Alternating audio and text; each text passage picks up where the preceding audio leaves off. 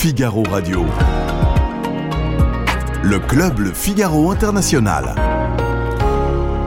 Philippe Gély. Nous parlons de l'Ukraine, mais nous allons aussi un peu parler de nous. C'est pourquoi ce plateau est intégralement Figaro. Patrick Saint-Paul, vous êtes rédacteur en chef du service international du Figaro. Vous avez longtemps été grand reporter, ancien correspondant à Jérusalem, à Berlin et à Pékin. Et vous avez donné l'exemple en effectuant euh, plusieurs séjours en Ukraine, en particulier au tout début de l'invasion russe, euh, dont vous nous parlerez. J'ajoute que vous avez écrit un livre en 2016, Le peuple des rats, dans les sous-sols interdits de la Chine, paru chez Grasset. Isabelle Lasserre, correspondante diplomatique du Figaro, ancienne correspondante à Moscou et dans les Balkans. Vous connaissez bien les théâtres de conflit, en particulier dans le Caucase et l'ex-Yougoslavie. Vous êtes l'auteur d'une demi-douzaine de livres, mais je ne citerai que deux ce soir, Le Réveil des armées en 2019, chez Jean-Claude Lattès, et Macron le disrupteur, la politique étrangère d'un président anti-système en 2022, aux éditions de l'Observatoire. Thierry Louis, grand reporter, rédacteur en chef adjoint du service international. On est chanceux et heureux de vous avoir ce soir, puisque vous revenez tout juste d'Ukraine, où vous avez effectué, je crois, votre troisième tour mmh. depuis le début de la guerre et Édouard de Maréchal. Vous êtes chef du pôle actualité sur le site internet du Figaro. Vous aussi, vous êtes allé sur le terrain l'été dernier. Euh, c'est intéressant parce que pour vous, c'était la première expérience d'une zone de conflit. Alors, justement, l'expérience du champ de bataille. On va commencer avec vous, Patrick Saint-Paul, parce que vous étiez sur place au bon moment. Euh, est-ce qu'on avait bien anticipé au Figaro ce qui allait se passer? Vous êtes arrivé combien de temps avant le début de l'invasion? Euh, deux, jours, deux jours avant. Euh, on n'avait euh, pas tellement anticipé. En fait, c'est pour ça que je suis parti, parce que j'étais le seul à avoir encore la fameuse autorisation militaire dont on a besoin pour, pour aller sur le front. on avait anticipé dans la mesure où on, est arrivé deux jours avant, donc on n'a pas raté le début de la guerre, ce qui était déjà pas mal. Ouais. Et on avait anticipé pour s'équiper en casque, en gilet, ce genre de choses. Ah voilà, oui, parce qu'on avait du matériel qui datait euh, de 2003, il me semble, qu'on avait acheté pour euh, la deuxième guerre du Golfe. Oui. Euh, ça, c'était pour les gilets pare-balles et les casques, et on avait des, du matériel de communication qui était un peu plus récent, mais pas. Mais on, a, on avait quand même acheté des nouveaux gilets, il me semble, non? Il me semble qu'on avait quand même anticipé un peu. Isabelle, on la voyait venir. Non, non, mais là, avant, avant le. non? On a acheté juste avant le, la oui, guerre juste avant, voilà. Juste avant. Isabelle, vous, du point de vue diplomatique, euh, on l'avait anticipé un peu cette guerre ou pas vraiment? Bah, Moi, oui. Hein. Oui? Pas le jour même, mais. Oui, pas la date et l'heure. Euh, oui, pour moi, ça, faisait, euh, ça ne faisait aucun doute, puisque comme je suis beaucoup la Russie et je m'intéresse de près et que je, je, je, regarde de près les discours de, Vladimir Poutine mhm. et que je connais assez bien la région, je savais qu'il ne s'arrêterait pas là et que l'Ukraine était de toute façon le, la, la, proie euh, prochaine après la Géorgie en 2008. Oui, donc vous dites ça couvait un peu depuis 2014 euh, Ça faisait plus que couver, c'est-à-dire qu'il y avait des propos de, de, de la part de, de, Vladimir Poutine et des responsables russes qui visait euh, clairement, hmm. euh, clairement l'Ukraine, oui. Mais de la même manière qu'aujourd'hui, euh, si les Russes gagnent, on peut d'ores et déjà dire que ça s'arrêtera pas là. Que, oui, et, et, et, probablement la, la, prochaine crise sera soit la Moldavie, soit à nouveau la, la, petite Géorgie, soit la Biélorussie, enfin voilà. Mais tout de même, il y avait ces informations qui venaient des Américains, qui disaient les Russes massent des, des troupes à environ 200 km de la frontière ukrainienne. Et les, les Ukrainiens eux-mêmes n'y prêtaient qu'un crédit relatif, non Cyril?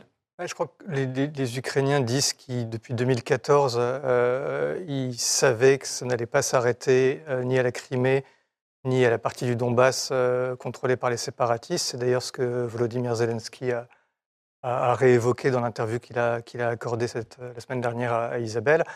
Euh, ce qu'il ne savait pas, c'est le moment précis où allait se, se, déclencher l'opération. Parce que de, manière générale, quand une armée, quand un pays masse plusieurs centaines de milliers de troupes à la frontière d'un autre pays, en général, c'est pas pour aller faire la fête, et euh, quand on regarde tous les exemples dans l'histoire, à chaque fois, ça se termine par. il y a visiblement une, une, intention belliqueuse. Mais il n'y avait pas une montée en puissance côté euh, séparatiste. C'était assez bizarre, puisque moi-même, je suis allé faire un tour à ce mm. moment-là, et les séparatistes. Il y avait ce, cette montée en puissance à 200 km côté russe, mais les, sur la ligne de front, ils ne voyaient rien euh, se préparer euh, de manière imminente. Et puis la montée en puissance, ça faisait un an que ça durait, puisque je, moi j'étais je Oui. allé un an avant, parce que justement ils avaient fait ces fameux exercices euh, au cours desquels ils avaient mis ces 150 000 hommes Oui, aux frontières de l'Ukraine. Et donc c'est ça qui a trompé beaucoup de monde aussi, je pense, c'est que ce n'était pas le premier exercice, c'est pas la première fois qu'on baissait des troupes. Hmm. Et on se demandait si c'était du bluff, euh, effectivement, comme Ouais. le dit Isabelle, euh, on se disait que ça pouvait euh, arriver un jour, ou Ouais. ça devait arriver un jour, mais on ne savait pas la date. hein. Venons-en à l'expérience. Quand la guerre commence, vos réactions, vos... comment vous l'avez comment, comment vous l'avez perçu? Qu'est-ce que ça ça ressemblait? À ce que vous aviez déjà connu ailleurs ou c'était des- assez différent dès le début? Euh, ben, C'était un peu différent dans la mesure où euh, ben, tout a commencé par le discours de Vladimir Poutine euh, qui était très tôt le matin et vers euh, un peu avant 5 heures du matin, on a entendu les premiers missiles, les premières frappes à, à Kiev. Et donc on est tous un peu... les, en fait, j'étais dans un hôtel dans lequel il y avait plusieurs journalistes étrangers. On est descendu, sorti dans la rue, regarder ce qui se passait. Ouais. Et là, assez rapidement, en fait, il y a eu une espèce de mouvement de panique d'un tas de journalistes qui euh, ne voulaient pas sortir pour euh, couvrir l'événement, mais qui euh, est monté dans les chambres pour faire leur bagage et pour partir. Parce que euh, les journalistes étaient venus couvrir là couvrir mais pas la guerre. la guerre, mais le jour où ça arrivait, ils partaient. Et en fait, il y avait un tas de journalistes euh, qui, qui redoutaient de, de voir les, les Russes euh, Ouais. débouler dans Kiev euh, dans, le- dans les heures ou les jours euh, à venir et qui, qui avaient peur d'être sur une liste noire de, de journalistes euh, qui seraient les premiers à être arrêtés par Mhm. euh, les services russes. Et donc, ils faisaient la queue à la réception pour euh, payer leurs notes et pour quitter l'hôtel aussi vite que possible. Donc, ça, Bon. c'était la première fois que je voyais ça dans un conflit. En général, les journalistes arrivent plutôt quand ça commence et ne, ne partent pas au moment où tout, tout débute. Ouais.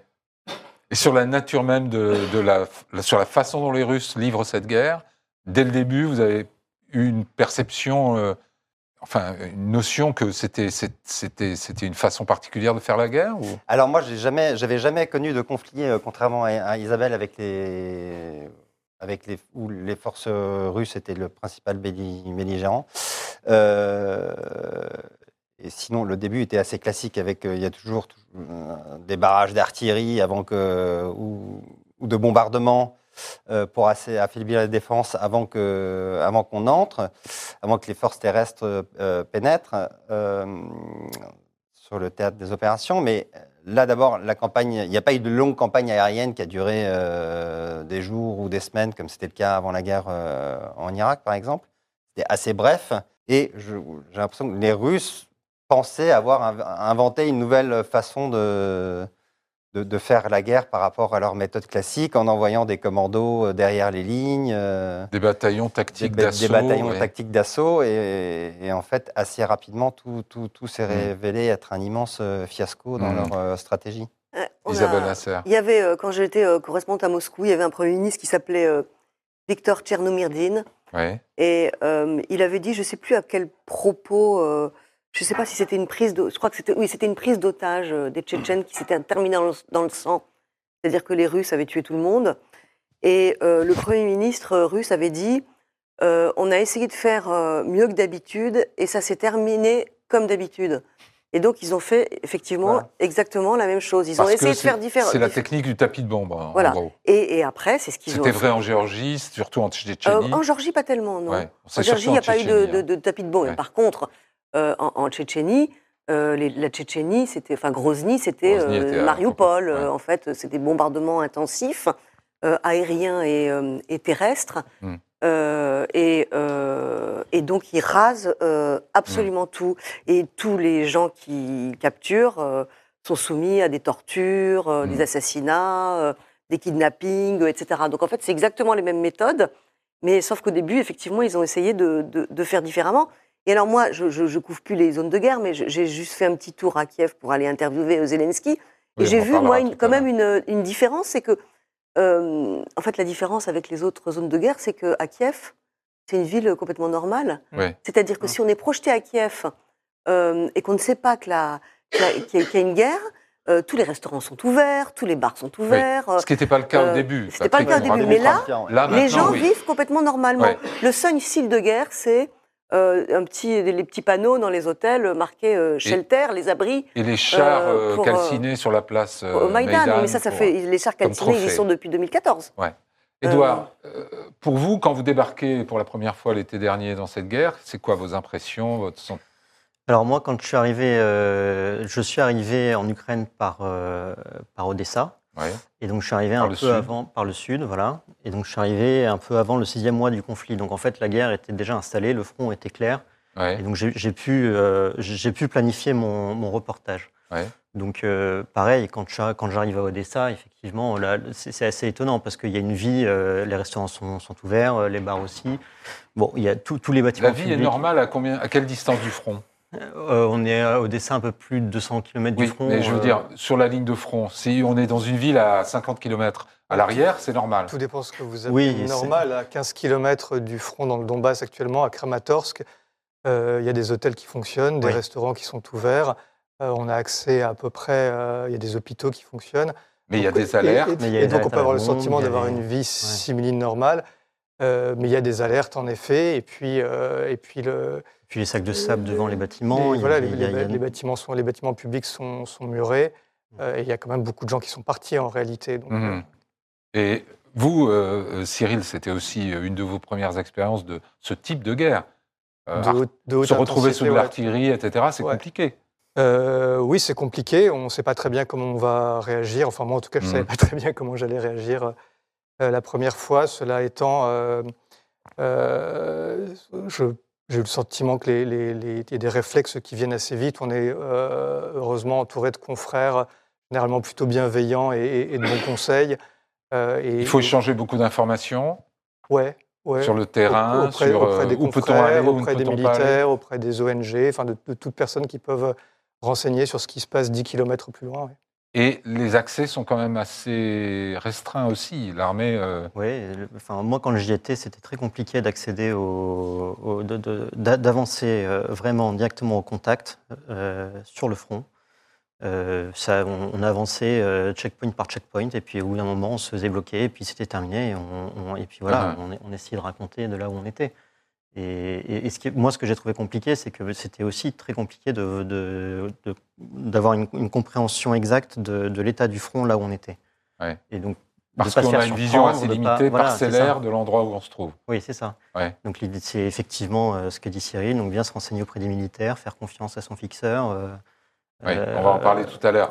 Juste sur l'accès, sur les, les- la, façon dont les militaires ukrainiens gèrent.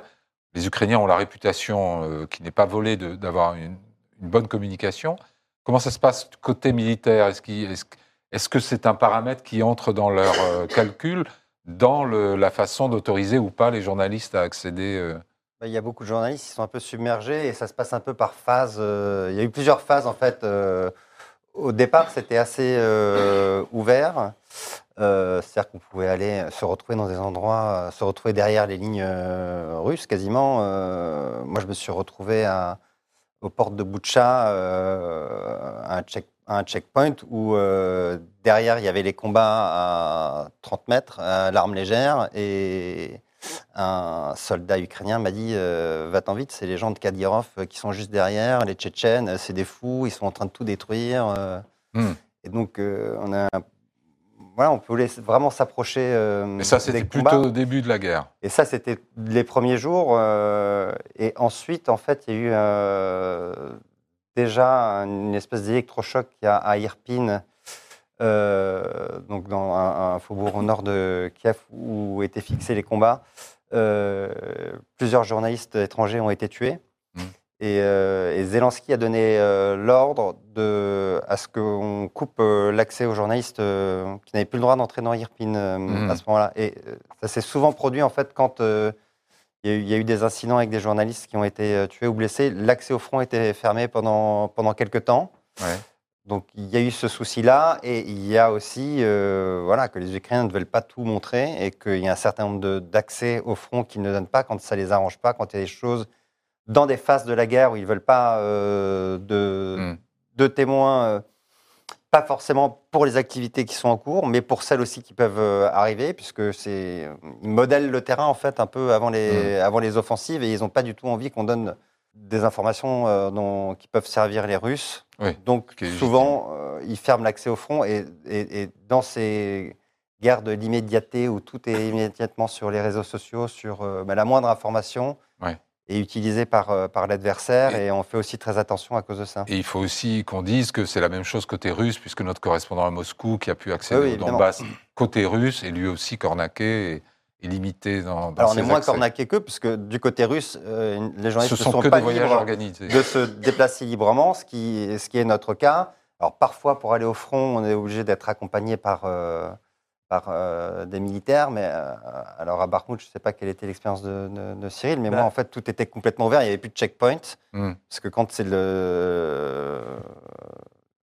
les combats font rage à un tel point que les, les soldats où sont concentrés euh, là où ça se passe euh, dans les combats et, et ceux qui sont au barrage en Mm. fait ont d'autres soucis que de, de bloquer des journalistes. euh, qui Alors, Barmout, c'est le front du moment. Euh, Cyril, di- dites-nous un peu. Bah, comment ouais, ça donc se passe là, tout à fait, l'accès restait euh, tout à fait ouvert. Je dis resté parce que euh, il y a deux jours, j'ai entendu dire que euh, les, euh, les, les autorités ukrainiennes avaient décidé de restreindre l'accès des civils à la ville de Bakhmut. Mais moi, j'y étais il y a une dizaine de jours.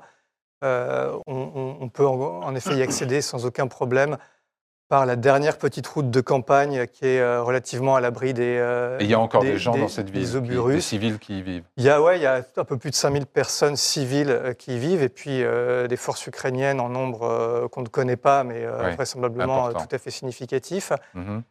Et, et en effet, on peut circuler en ville tout à fait librement, éventuellement même être passer une journée avec une unité de l'armée ukrainienne euh, ou euh, une des unités privées qui épaulent euh, l'armée ukrainienne et qui sont parfois plus disponibles et plus ouvertes.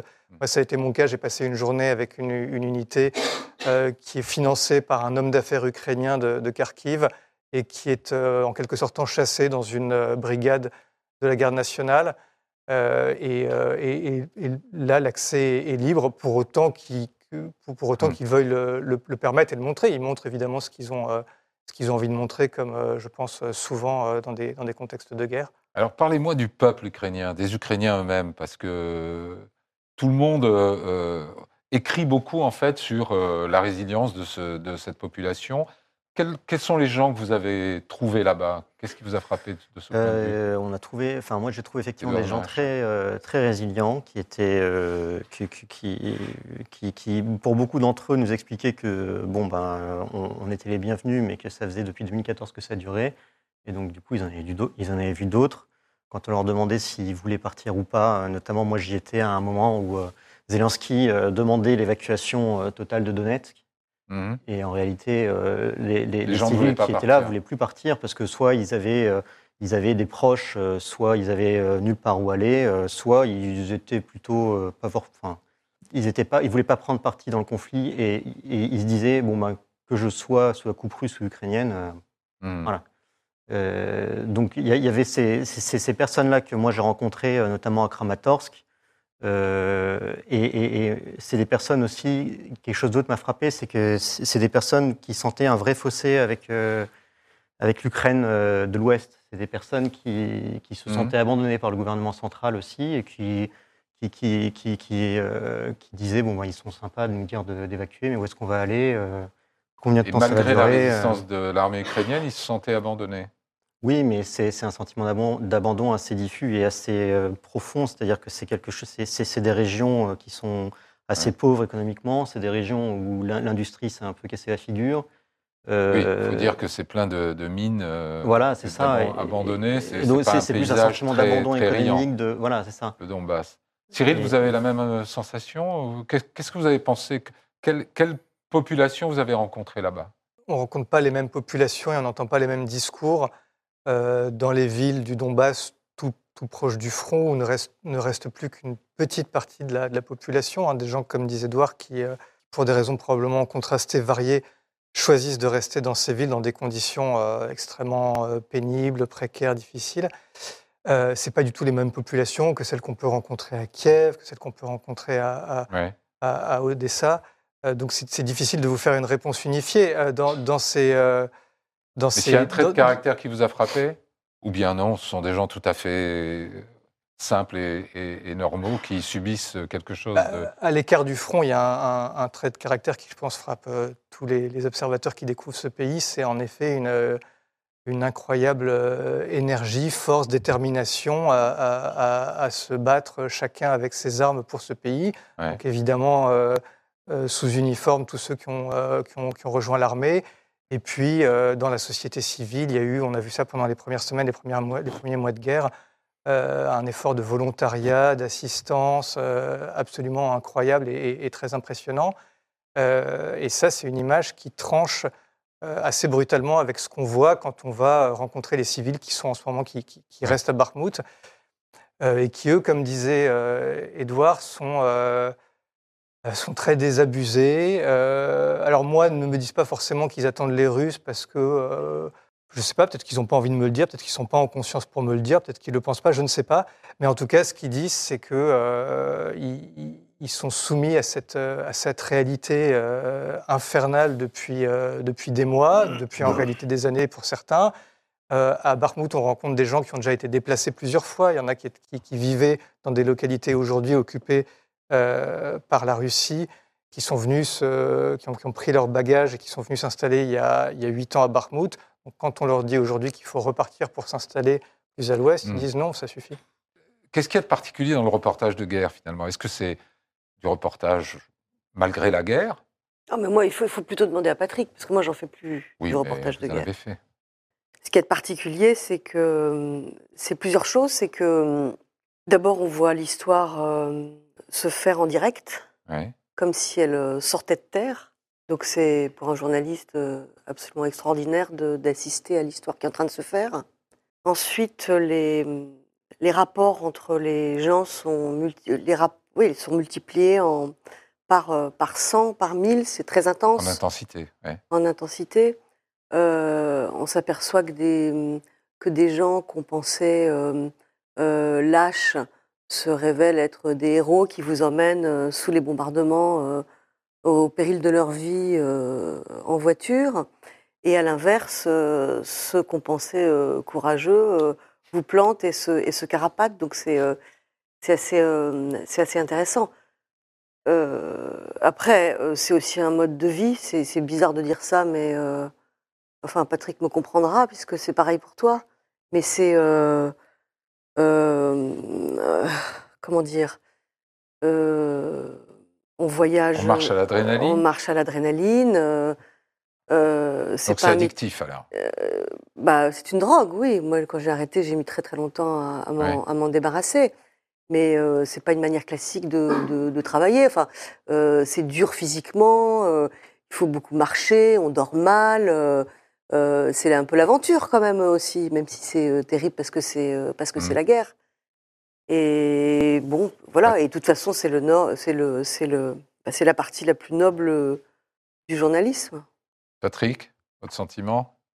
Moi, je partage totalement tout ce que dit Isabelle, euh, d'abord. Pourquoi la partie la plus noble du journalisme, au fond?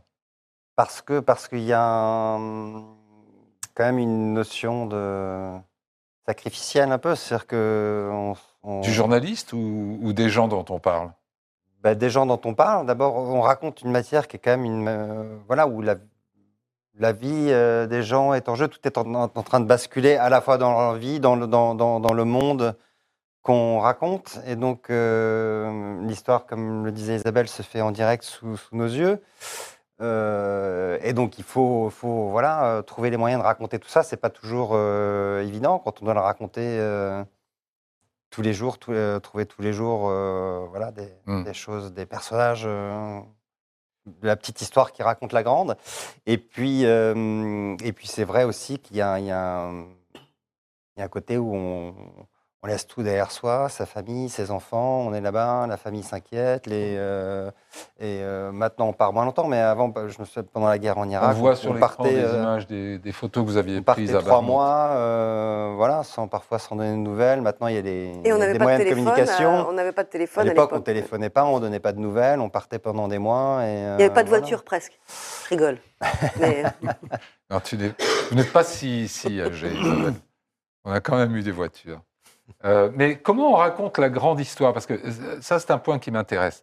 en fait, on raconte des histoires particulières, n'est-ce pas? On ne raconte pas dans chaque papier envoyé d'une zone de guerre la grande histoire en train de se faire. On raconte des histoires d'êtres humains très concrets dans un endroit. Non? Ah, Les bons papiers, euh, les bons papiers, c'est ceux, c'est quand la petite histoire raconte la grande.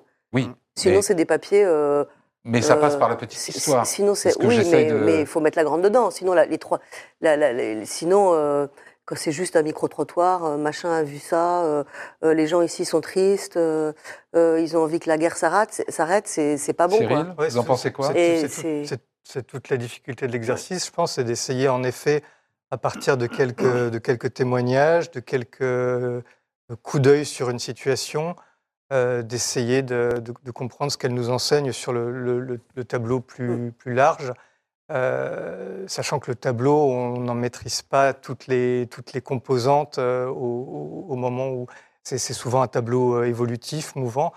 Mais, mais, mais en effet, il, faut, il faut aller puiser dans, euh, dans chacune de ces rencontres de quoi euh, permettre au lecteur de, de- de se faire une idée plus, plus large Mm. sur la situation qu'on évoque. ouais. Alors, pour arriver à. à- Et pardon, au-delà de Oui, la grande histoire, il y a Patrick quelque chose. Je pense que la guerre raconte aussi quelque chose d'universel, parce que comme le disait euh, Isabelle, ça met les gens à nu en fait. Et il y a un côté, euh, on raconte les gens avec leurs failles, leurs lumières. les- et, et, en, en fait, je pense que les, les lecteurs qui lisent ça se projettent aussi et se. Et Tous les, disent, tous les euh, habits tombent, en fait. Mhm. On a les gens bruts en face de soi, ce qui sont vraiment, sans aucun artifice. Et donc, on passe de l'ombre à la lumière, de, de- des pleurs à, à l'humour, et tout ça avec les mêmes personnages, les mêmes situations, et, et- et raconter cette vraie vie avec ce démultiplicateur de la guerre, euh, les sentiments quoi, qui sont complètement fous, qui sont multipliés par mille par rapport à ce qu'on vit dans nos vies euh, dans, dans- à Paris, par exemple, ou, euh, ou dans d'autres villes euh, connaissent pas la guerre. C'est, ouais, je pense qu'il y a quelque chose d'universel. En tout cas, moi, je sais quand j'étais euh, enfant, je suis de- issu de parents franco-allemands, j'étais euh, fasciné par la guerre et par la façon dont les gens pouvaient survivre dans un conflit, par euh, les conversations qu'ils pouvaient avoir, qu'est-ce qu'on se raconte, que- qu'est-ce que qu'est-ce qu'on vit, qu'est-ce que à quoi on pense, et euh, d'avoir la chance de pouvoir la- euh, donner la parole, de raconter ces choses-là, je trouve que c'est. Vous parlez d'intensité, mais il y a un mot qui n'a pas été prononcé encore, c'est la souffrance. Et la guerre, il y a énormément de souffrance. Oui. Euh, Est-ce que euh, comment on raconte la souffrance, Edouard Il y, a, il y a- il y a beaucoup de manières de raconter la souffrance. Il y a beaucoup de, on, on rencontre beaucoup de civils dans ces zones de conflit qui ont perdu des proches. euh, des- des- c'est- c'est- Donc il faut un peu d'empathie, il faut beaucoup d'empathie. Et puis, en a- plus il y a- de l'adrénaline, on va dire. Bien sûr, et puis bah, de toute façon, on vit, euh, on- je veux dire, on- dans, dans- dans- dans une journée, on va rencontrer euh, une, une femme qui a perdu son, son, son mari, euh, le- un, enfant qui cherche ses parents. Enfin, c'est vraiment des. C'est ce que disait Patrick, toutes les, toutes les situations sont extrêmes. Donc, euh, Mhm. Et puis après, pour raconter la souffrance, il y a d'autres manières de, de la raconter. Euh, aller dans un cimetière pour raconter l'ampleur des pertes, la, la- la douleur des proches, c'est aussi quelque chose qui. Une, une, mani- une porte d'entrée pour raconter, euh, pour raconter ces choses-là. Mhm. Il y a un personnage très important dans le travail des reporters sur le terrain, c'est le fixeur. Euh, alors, Patrick, que- comment on trouve un bon fixeur? Comment on le garde? Comment ça se passe Alors, Le fixeur peut être euh, à la fois le D'abord, c'est quoi un meilleur fixeur? ami Il faut ou le, au le pire cauchemar. Alors le fixeur est euh, la personne, d'abord, euh, moi je ne parle ni russe ni ukrainien, donc d'abord il sert de traducteur, mais au-delà de la simple traduction, c'est le guide qui, dans l'idéal, a une expérience du, du terrain, puisque la guerre dure depuis 2014 en, en Ukraine. Donc, c'est quand on tombe bien, c'est quelqu'un qui a, qui a déjà été sur le front, qui a une expérience des combats et, et qui, au-delà de la langue, possède euh, à la fois le sens de hum, qu'est-ce qui se passe à quel, euh, à quel endroit et les contacts pour nous permettre d'y aller et, et pour rencontrer les acteurs du, voilà, du, du conflit. Alors, comment vous avez trouvé votre fixeur Alors, au début de la guerre? Moi, au début de la guerre, j'ai passé euh, deux jours à me débrouiller avec quelqu'un qui faisait du fixing en télétravail. Euh, parce qu'en fait, tous les fixeurs étaient pris. euh, euh, CNN payait jusqu'à 2000 dollars pour un fixeur à la journée. Ouais. Donc évidemment, ce n'était pas dans nos moyens. Moi, j'avais un ami fixeur au- que j'avais connu la fois précédente et qui lui était pris aussi par un journal allemand qui avait plus de moyens que le nôtre. Et... Mais il m'a trouvé quelqu'un au bout de trois jours qui, euh, voilà, qui m'a accompagné, qui m'a aidé, euh, qui était un ancien. Et alors, est-ce que euh, c'est toujours le fixeur du Figaro? Ouais. par intermittence Oui, oui, il a travaillé avec Cyril. Moi, ouais, travaillé euh, trois, deux, deux semaines et demie avec Donc, lui. on a fidélisé notre fixeur. C'est important. Ouais, enfin, on est bon, on est, on est de nombreux reporters à être partis depuis le, Oui. depuis le 24 février dernier. Et euh, les uns et les autres ont travaillé avec des, avec des, des fixeurs euh, différents, mais, euh, mais, mais en effet, il y en a quelques-uns euh, qui, qui travaillent de manière un peu régulière avec nous. D'accord. Ça dépend aussi un peu des, des- des régions. Il y a des, des- par exemple, si on va dans, dans- dans le Donbass, il y a des fixeurs qui connaissent très bien certains coins du Donbass et c'est parfois plus judicieux de travailler avec eux. Après, c'est bien d'avoir quelqu'un qui peut euh, travailler à la, fois dans les zones de guerre et, et- et ailleurs, à Kiev ou à Lviv, euh, qui peut travailler dans tout le pays.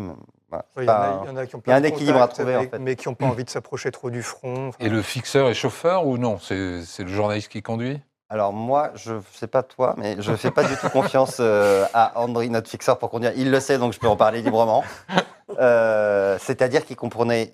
C'est fou parce que ces gens sont en guerre depuis 2014, mais pas à Kiev. Donc à Kiev, ils savent pas conduire dans une ville en guerre. Et quand on a fait euh, couvert quelques pays, on sait qu'on conduit pas de la même façon dans une ville qui n'est pas On en guerre. pas. On s'arrête pas au feu rouge. On ralentit au feu rouge, mais on ne s'arrête pas.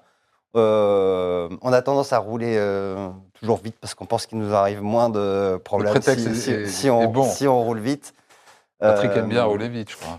Et euh, en fait, c'est quand c'est sûr quand il y a des quand il y a des snipers, des, des, des- des tireurs Mm. isolés ou des combats à l'arme légère, c'est en général c'est mieux de pas rouler doucement euh, et de pas s'arrêter au carrefour quand on ne sait pas s'il y a des gens qui vont se tirer dessus d'un immeuble à l'autre et que vous allez être au milieu. Vous n'êtes pas Bon. forcément la cible des tirs, mais quand même, c'est les vous avez suivi ces consignes euh, Donc Andrine euh, s'arrêtait à tous les feux rouges, euh, mettait deux heures pour faire un créneau, euh, et donc j'ai vite arrêté. euh, je, je lui ai interdit de conduire assez rapidement. Cyril Ouais, mais je, je t'invite à être vigilant parce que moi, sur la route entre Lviv et Kiev, j'ai pris une, euh, une contravention pour excès de vitesse Ah, ça, c'est pas mal.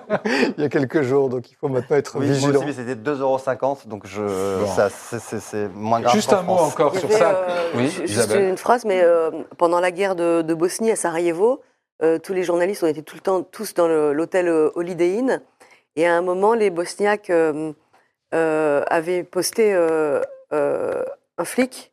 Et en- quand on partait de, de- de l'hôtel, on, on- on partait à fond la caisse et on grillait le feu rouge. Sur, sur Et Sniper ils Alley. mettaient des. Et voilà, pour aller. On arrivait sur Sniper Alley et ils mettaient des amendes. Ouais, Ça a duré quelques mois. Ils étaient histoire. sûrs de gagner. Euh, la gestion des risques, un mot sur la gestion des risques, ça, ça s'apprend Ou ce sont vraiment des consignes de base euh, Édouard, euh, vous aviez la tentation d'aller faire un stage avec l'armée Ouais, bah, Française. je, je sais qu'il y a des choses Patrick qui existent comme privé. ça. Patr- Patrick m'en a dissuadé. Ça sert à rien Je ne l'ai pas fait, donc je ne saurais, saurais jamais. Patrick, ça sert à rien. Non, je pense pas. C'est l'expérience qui compte et de travailler avec des gens qui ont de l'expérience. Après, à- faire un stage de, de- pour euh, les premiers secours, ça c'est utile. Savoir faire un garrot. euh, Ouais. Mais je pense pas qu'on apprenne euh, à gérer. euh, en fait, c'est ce qu'on a en soi euh, et la façon dont on réagit. Et c'est ça qui conditionne un peu tout le reste. Et je- voilà, ça peut rassurer certaines personnes de- Hmm. d'avoir fait ces stages, mais j'ai jamais connu quelqu'un qui a appris de grand chose de très utile dans ces stages. Donc, Cyril, vous aviez quelques notions avant de partir de ce qu'il faut faire ou pas faire? Euh, ouais, j'avais jamais connu de conflit de, ce- de cette, de cette nature, mais enfin, j'avais quand même fait quelques séjours en, en zone de guerre. Euh, et euh, bah, je vous le disais tout à l'heure, en fait, euh, moi, la première fois que j'ai été exposé à ce type d'environnement, j'ai regardé un peu euh, comment les, les copains journalistes euh, se comportaient, j'ai demandé conseil. Ouais. Euh, et euh, et- je, je pense qu'assez vite, euh, enfin, c'est c'est- pas sorcier, on sent quand même, euh, me semble-t-il, à peu près les environnements euh, qui sont accessibles, ceux, auxquels, euh, ceux dans lesquels on, ça, ça sent pas très bon. euh, on, on- voit si les gens avec qui on se propose de travailler, euh, des militaires par exemple, euh, ont l'air de savoir ce qu'ils font, ont l'air fiables ou pas. Euh, et euh, c'est évidemment pas une science exacte. euh, et il y a des, il y a des Donc c'est accidents, beaucoup il y a des feeling. drames, mais Oui, le feeling, ça joue quand même un grand rôle. Tout est anormal dans ces situations. Donc, on est euh, dans une ville comme Bakhmut, euh, où on entend des, des- des explosions en permanence, des, des, des tirs d'artillerie qui sortent, qui entrent, des, des- des avions qui passent au-dessus, qui bombardent. Et paradoxalement, tout ça, c'est le bruit normal de la guerre. On se dit que tout va bien. Et là où ça va mal dans ces endroits-là, c'est quand tout d'un coup, euh, il y a quelque chose qui sort de cet ordinaire-là et qui est qu'il y a, y a plus de gens qui marchent à pied dans la rue, il y a, y hum, le silence. Mm. Le silence, Mm. c'est quelque chose dans une guerre qui est très inquiétant, en fait, où on se dit, oh là, je suis au mauvais endroit parce que là, il n'y a plus de bruit. En fait, je suis, c'est Mm. parce que je suis tout seul et il va se passer quelque chose. Et euh, c'est ça qui fait peur, plus que le, le, le- Mm. le fracas de l'artillerie ou... Enfin, pour moi, personnellement, et, je- et, euh, en général, on a un instinct quand même qui se développe avec le temps. Et quand on sent que quelque chose euh, cloche, euh, euh, moi, moi, en général, je, je- je fais demi-tour tout de suite. euh. Alors, on va parler d'autre chose, mais puisqu'on est dans les coulisses, Isabelle, le président Zelensky avait sur son bureau 2000 euh, demandes d'interview, dont pas mal de françaises, de demandes françaises. Alors, comment on fait pour attraper euh, l'exclusivité de l'interview du président euh, ukrainien au, au moment du, euh, du premier anniversaire de la guerre Comment ça s'est passé? Euh, écoutez, euh, en fait, je, depuis 2014, euh, je vais au moins une fois par an en Ukraine. J'ai toujours couvert ce pays. J'avais déjà rencontré le président Zelensky six mois avant la guerre. Mhm. Dès que je peux interviewer un de ses ministres, je le fais. Euh, j'ai de très bons, euh, j'ai de très bons rapports avec l'ambassade. Euh, au cours de ces dernières années, à chaque fois qu'ils organisent un petit déjeuner, une conférence, j'y vais, même quand je me dis là ça je pourrais m'en passer parce que je je, je m'en servirais pas, mais eux ça les arrange pour telle et telle raison, donc j'y vais. Ça fait longtemps que je suis sur le coup. Ça a été compliqué? Et euh, voilà, après, j'ai eu euh, sans doute eu un peu de chance. Il fallait aussi sans doute que. Enfin, euh, le, le, Fi- le- le- le- le Figaro est un, est un journal connu, qu'ils connaissent, donc c'est aussi Le Figaro. Euh, j'ai eu ma rédaction, ma direction derrière moi, donc il n'y a pas eu plusieurs. euh, des demandes disparates, ce qui fait que c'était très facilement euh, identifié. Je pense que ça a joué aussi. Oui. Et, et, et voilà, mais bon, je, je, c'est- l'ambassade m'a poussé en fait, très fort. Ok. Donc c'est le fruit de, de euh, relations cultivées depuis longtemps. Voilà, à la Et fois avec l'ambassade et à la fois avec les, les, euh, les, euh, le ministre des Affaires étrangères de, de, de, de Zelensky, que j'ai interviewé plusieurs fois Hmm. et avec qui je m'entends très bien. Donc il a aussi poussé euh, Et la logistique de l'entretien, est-ce que ça s'est passé dans un, un bunker ou bien non, ça s'est dans passé, bureau euh, ça s'est passé euh, dans le bureau euh, de la présidence. Et alors, ce qui était rigolo, c'est que c'était pas. vous aviez l'impression que Zelensky se cachait ou se protégeait ou pas du tout Non, mais il y a des sacs de sable à l'intérieur. Ouais. Mais les sacs de sable étaient déjà là euh, avant la guerre. hein. C'est depuis 2014 ils ont mis des sacs de sable. Mhm. Tout est fermé, les, les rideaux sont fermés et tout. Mais non, le matin, il était allé à la, au Parlement. hein. C'est incroyable. Il, il a une vie redevenue Presque presque, normale. en fait, Zelensky. Et, mais alors, ce qui était différent, c'est que la première fois que je l'avais rencontré, c'était dans une pièce euh, un peu moyenne. Et là, c'était une immense pièce pleine de dorures, euh, un truc hyper, euh, hyper chargé, hyper lourd. Et quand je suis arrivée, il y avait une immense table, encore plus grande que la table euh, de Poutine, Ah. celle au bout de laquelle on avait, euh, on avait mis Macron. Donc, j'ai plaisanté et je lui ai dit, vous vous mettez là et je me mets là, parce que... et en fait, il raconte que... hum, Du coup, il a parlé de la table, et il raconte que au début, quand il, est, euh, quand il a été élu, comme c'était pas, c'était pas un... C'était pas un homme politique, hein, c'était un acteur. Euh, venait de... Il n'avait pas du tout envie de, de dorure, il voulait un truc assez simple. Donc il s'était mis dans la, dans la pièce la plus simple. Mais là, avec la guerre, il a dû déménager parce que tous les systèmes de télécommunication les plus sophistiqués sont dans cette pièce et que de temps en temps, il faut faire des, des, des rendez-vous avec, euh, avec, euh, avec 25 personnes. Dites-nous un mot du personnage. Comment vous... Il est assez sympa, il est assez cool en fait, euh, assez décontracté. Euh, il, Il, a pris la stature de l'homme d'État quand même. Oui, mais alors moi, la première fois que je l'avais vu, j'avais trouvé qu'il avait déjà la stature d'un homme d'État. Donc, euh, euh, il n'a pas tellement changé, sauf qu'il s'est laissé pousser la barbe et il y a une, quand même une. un- son, son œil est plus, est plus grave. Il est charismatique. Mhm. Il a un leadership incroyable. Puis alors bon, par, par contre, il est assez drôle, mais là, c'est ses, restes de, de- d'humoriste. hein. Il maîtrise effectivement aussi euh, très bien la com, mais il est, non, il est, il est, il est assez sympa. C'est pas un homme politique euh, traditionnel, en fait. Il n'est pas du tout. euh, on, voit qu'il vient complètement d'ailleurs et qu'il porte son pays euh, euh, assez loin.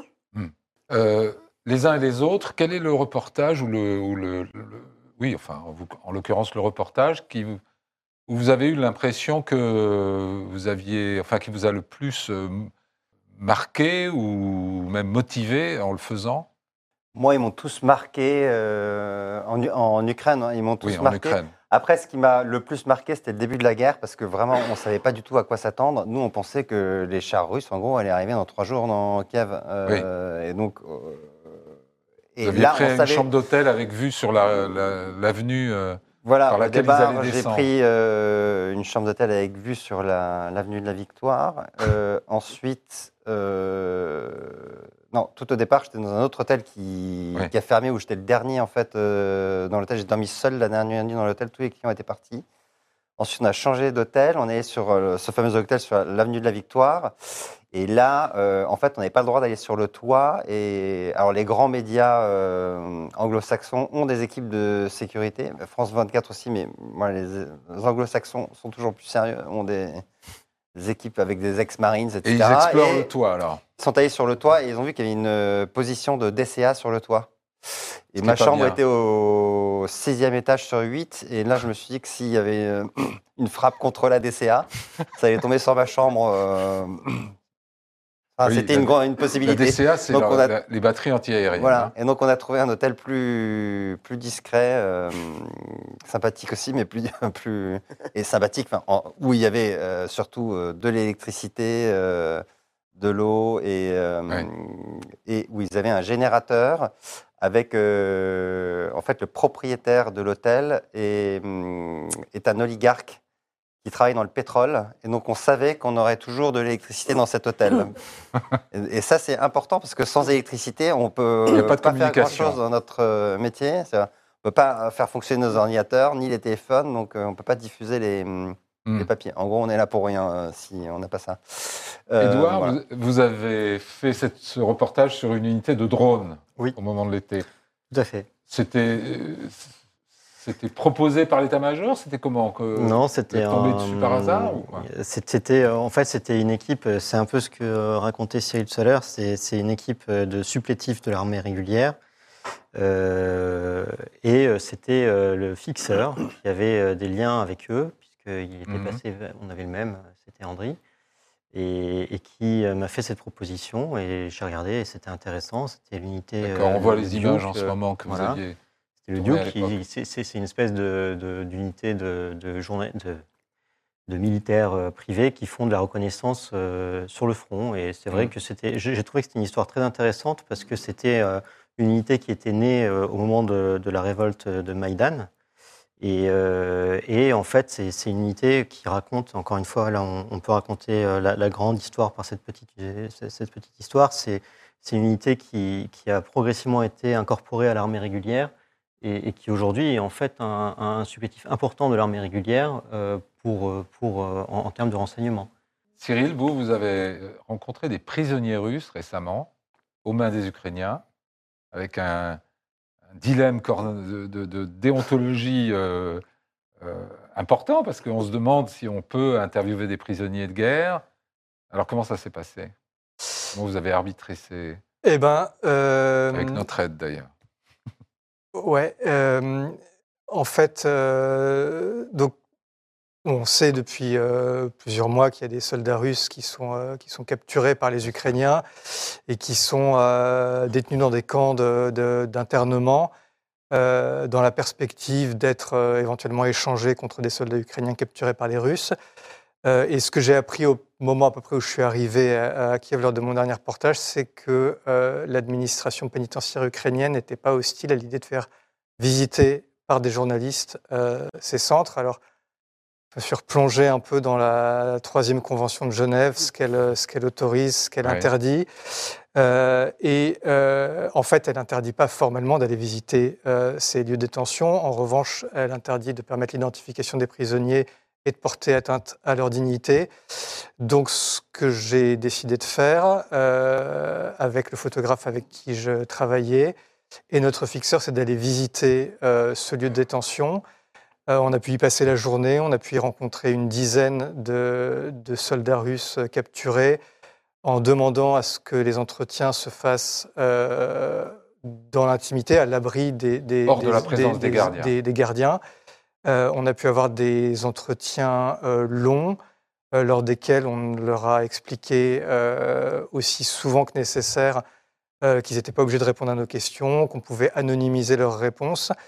Et puis, à l'issue de cette journée, on s'est demandé ce qu'il convenait d'en faire et on s'est dit que certes, ça pose un certain nombre de, problèmes et de questions, mais qu'en même temps, ce que nous racontaient ces soldats russes, euh, à la fois sur les conditions dans lesquelles ils ont été engagés, sur ce qu'ils ont vécu au front, sur la façon dont ils se sont sentis euh, jetés euh, comme, euh, comme de la chair à canon sur les lignes ukrainiennes, avait un intérêt pour le public, méritait d'être d'être raconté. et donc, bah, après avoir, en avoir discuté avec ma rédaction en chef, on, a fait le, on a fait le choix de publier cet article. Un excellent papier. Il nous reste que quelques minutes. Je voudrais qu'on fasse un tour un peu rapide, mais Isabelle, euh, l'évolution du conflit, que- comment vous, le, comment vous le- le- la voyez? Euh, je le vois pas finir euh, rapidement. Je donnerais Les volontiers. Russes sont en train de reprendre un peu du pied de. Oui, mais, mais, mais, mais- très doucement. les Ukrainiens attendent davantage d'armement occidental.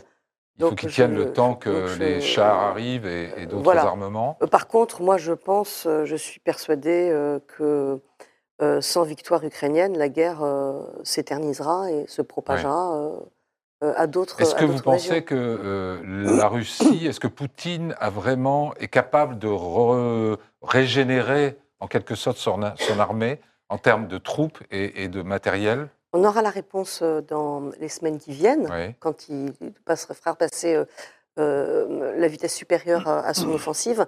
Euh, L'avantage, c'est que, euh, en fait, c'est là la différence euh, entre, entre les Ukrainiens et les Russes, et c'est là que le temps ne joue pas forcément pour les Mhm. Ukrainiens, enfin, en tout cas tant qu'ils ne sont pas suffisamment armés, c'est que le- les Russes ont un réservoir de, démographique absolument, 27 millions de absolument, énorme. Donc, Édouard, euh, pardon, peut faire on, la doit, on différence doit ou pas. aller vite à la fin. Édouard, votre, votre sentiment à vous?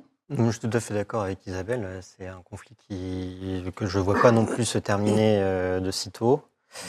Euh, c'est un conflit dans lequel euh, il faut quand même rappeler que l'Ukraine a montré une résistance et une puissance qu'on ne lui soupçonnait pas. Et donc peut-être que si le soutien occidental perdure, il va peut-être y avoir une, Mhm. un, un- un retournement positif pour l'Ukraine, peut-être Cyril? Une Votre issue impression positive, pardon.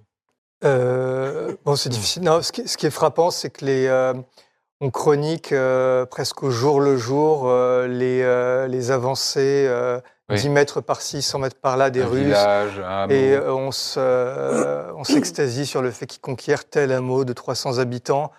Bon, ce qu'il faut quand même dire, c'est que les Russes, depuis six mois, euh, précipitent sur la ville de Bakhmut, qui est une ville moyenne, des quantités phénoménales de troupes, de matériel, et que euh, certes ils progressent, certes ils font petit à petit reculer les Ukrainiens.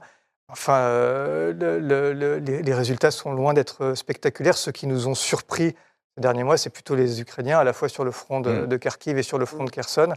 Patrick, en Et à quelques Kiev, secondes. ils nous ont surpris à Kiev. euh, Juste un mot, vous avez dans votre dernière lettre euh, Éclat du monde, vous, vous pensez que ça peut s'élargir ce conflit encore? Ça peut, oui, ça peut, enfin, ça peut s'élargir. D'abord, je pense qu'on en saura plus avant, à, à- à la fin de l'été. Là, il va y avoir la- ces fameuses offensives euh, et contre-offensives du printemps. Et moi, ce que je pense, c'est que si à la fin de l'été, en gros, les Ukrainiens n'ont pas repris un avantage sérieux sur les Russes, Hmm. c'est un conflit qui va, qui va s'éterniser pendant, pendant des années, voire euh, plus d'une décennie.